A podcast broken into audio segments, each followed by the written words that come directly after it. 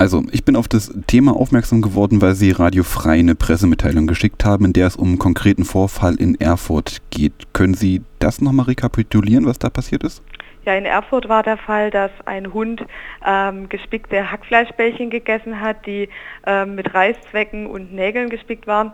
Und äh, daraufhin fand dann ein Tierarzt mit Hilfe eines Röntgenbilds eben diese Reißzwecken im Bauch des Hundes. Und das äh, scheint aber jetzt kein äh, Vorfall zu sein, der auf Erfurt beschränkt ist. Genau, wir erfahren fast täglich deutschlandweit von äh, Giftköderanschlägen auf Hunde. Und da wird es Zeit, dass sich möglichst bald etwas ändert. Jetzt für diesen konkreten Fall in Erfurt, da hat äh, Peter ja diese Pressemitteilung verschickt und in denen haben sie dann auch ähm, 500 Euro für Hinweise zur Ergreifung des Täters oder der Täterin in Aussicht gestellt. Machen Sie das bei jedem Vorfall so? Ja, wir möchten gern die Arbeit der Polizei unterstützen und zum anderen natürlich auch die Täter abschrecken. Zum anderen haben wir herausgefunden, dass wenn wir eine Belohnung ausrufen, auch die Bevölkerung besonders sensibilisiert ist und äh, eben auch ja, daran interessiert ist, diesen Fall schnellstmöglich aufzuklären. Und wie oft müssen Sie die dann auch äh, bezahlen, also rausrücken?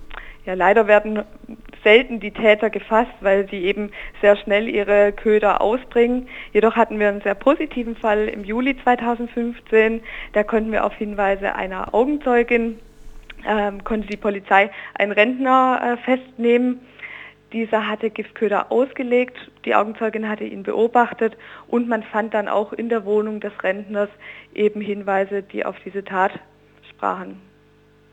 Normalerweise ist das ja, also vielleicht für Sie nicht so, aber für mich ist das eher so ein Thema, das einem eher so durchrutscht. Also man liest mal hin und wieder irgendwas von Tierködern und dann liest man halt irgendwie den nächsten Artikel.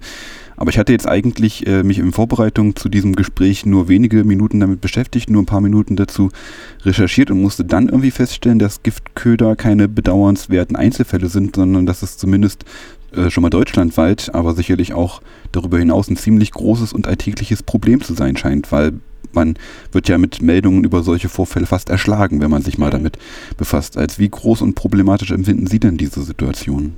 Ja, dadurch, dass wir auch fast täglich eben von Giftköderanschlägen erfahren, ist für uns dieses Problem, wird das Problem auch immer größer, weil wir, ja, wir haben das Gefühl, die Anschläge häufen sich.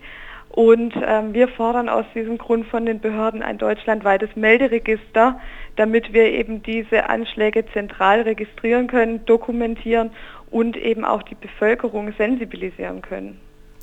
Aber ähm, haben Sie das Gefühl, dass die sich häufen, weil sich mehr Leute an Sie wenden oder ist das auch ein reales äh, Vorkommen? Also kriegen Sie das auch selber tatsächlich irgendwie mit, dass sich das häuft? Wir haben das Gefühl, dass natürlich auch ein größeres mediales Interesse ist. Und anhand der fehlenden Statistiken ist natürlich schwierig zu sagen, kriegen wir nur mehr mit, dadurch, dass eben sich die, die Medien mehr für dieses Thema interessieren oder häufen sich die, äh, die Fälle tatsächlich. Mhm. Wo befinden wir uns hier denn rein rechtlich gesehen? Also sagen wir mal, eine Person, die solche Köder ausgelegt hat, wird erwischt oder sie wird ermittelt und überführt. Was ist dann der Straftatbestand und welche Strafe hat diese Person in der Regel zu erwarten? Die Tierquälerei ist ja kein Kavaliersdelikt und ist äh, eine Straftat nach dem Paragraph 17 des Deutschen Tierschutzgesetzes und kann entweder mit einer Geldstrafe oder auch mit einer Freiheitsstrafe von bis zu drei Jahren geahndet werden. Das hängt dann immer von der Schwere der Tat ab. Genau, und wird vom Gericht entschieden. Okay. Für mich ist das ja eine total absurde Vorstellung, dass sich da jemand in seine Küche stellt und dann Klopse zubereitet, in denen sich Rasierklingen oder sonst mhm. irgendwelches Zeugs befindet. Das macht man ja nicht einfach mal so, weil man heute mal seine verrückten fünf Minuten hat, sondern da muss ja im Vorfeld schon irgendwas vorgefallen sein. Wie, wie rechtfertigen denn äh, solche Leute ihre Taten? Welche Motive bringen sie denn vor?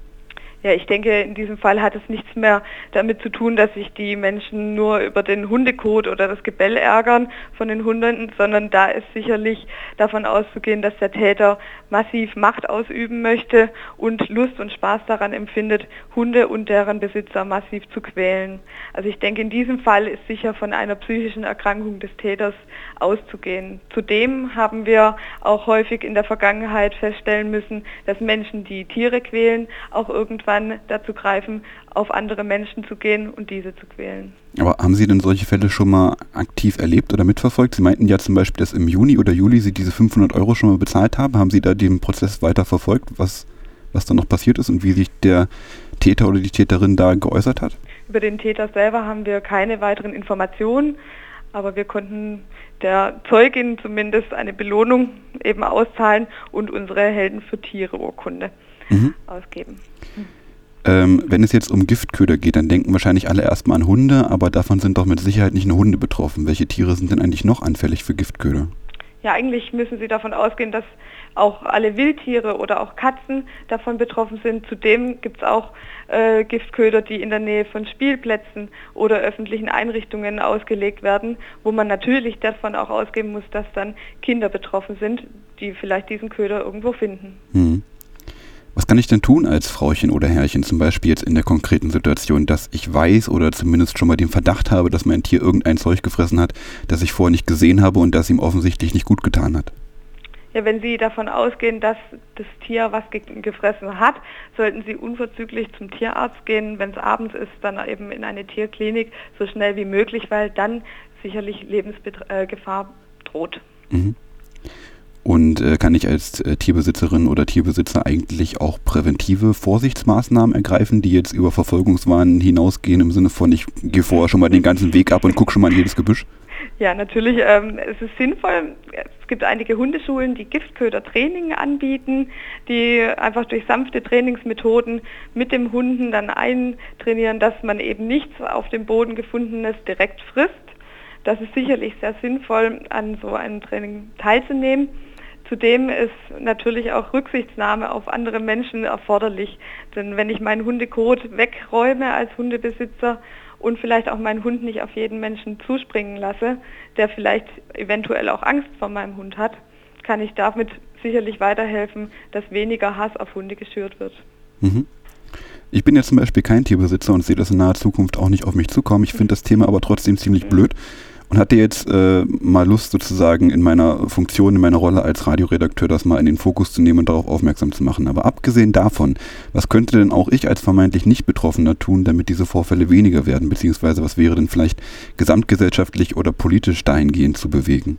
Ja, dass man sich vielleicht an, einem, an einer Forderung an die Behörden, ein deutschlandweites Melderegister einzuführen, sich daran beteiligt. Das ist sicherlich sinnvoll.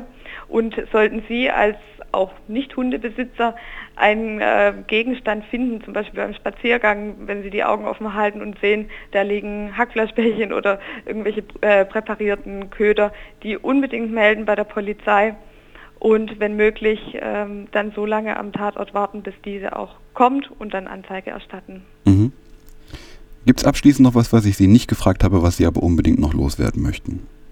Ich glaube, wir haben eigentlich einen ganz guten Rundumschlag gemacht. Äh, vielleicht noch als kleiner Tipp, so äh, woran merke ich, dass mein Hund unbedingt zum Tierarzt müsste, woran merke ich mhm. eventuelle Vergiftungserscheinungen.